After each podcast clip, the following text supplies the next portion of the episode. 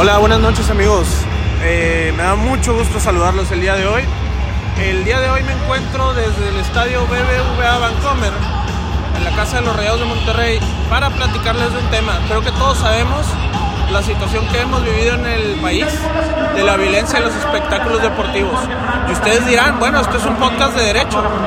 Sí, pero tiene que ver con la manera en que nos comportamos como sociedad, las penas que puedes llegar a tener en cada caso que, que decidas pelearte o hacer algún tipo de riña o situación. Y creo que es un buen momento para reflexionar y hacer conciencia, ¿no?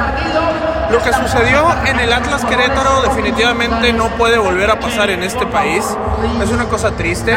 Vemos que hay familias, vemos que hay niños aquí. Es un espectáculo de todos. Es un espectáculo familiar y eso debe de ser, ¿no? Con independencia que se venda alcohol, que existan barras o no, no vamos a entrar en esos temas. El día de hoy vamos a entrar y hacer esta pequeña reflexión muy breve, obviamente por el lugar donde estamos venimos a pasarla bien, a pasarla bien. Además de abstenerte de arrojar objetos De hecho, ahorita está pasando una un comunicado a la liga. Y lo importante es eso, dice grita México y grita paz y demás cuestiones. Aquí es importante decirles, por ejemplo, aquí en el estado de Nuevo León, el artículo 331 bis del Código Penal y 331 bis 1 marca las penalidades. Y el delito se llama así, comete el delito de violencia en espectáculos deportivos eh, y se castigará con prisión de 1 a 4 años y multa de 100 a 200 cuotas. ¿Ok? También se le puede prohibir de por vida a la persona asistir a estadios o eventos o recintos donde haya algún tipo de deporte. ¿Qué les diría yo amigos?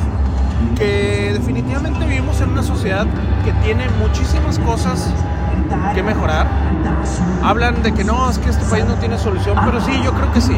Yo creo que a final de cuentas depende de todos que tomemos esa responsabilidad, que vivamos en un estado de derecho, que seamos parte de ese cambio que queremos ver, que creamos en que este tipo de espectáculos son para nuestros hijos, para nuestras familias saber que podemos ir a, inclusive a la cárcel por esa situación. O sea, amigo que le gusta golpear, que le gusta golpearse, te van a encontrar eventualmente. Y luego hay estadios seguros como este que estábamos aquí en el BVA, que tiene la particularidad puntual que va y que hay cámaras por todos lados.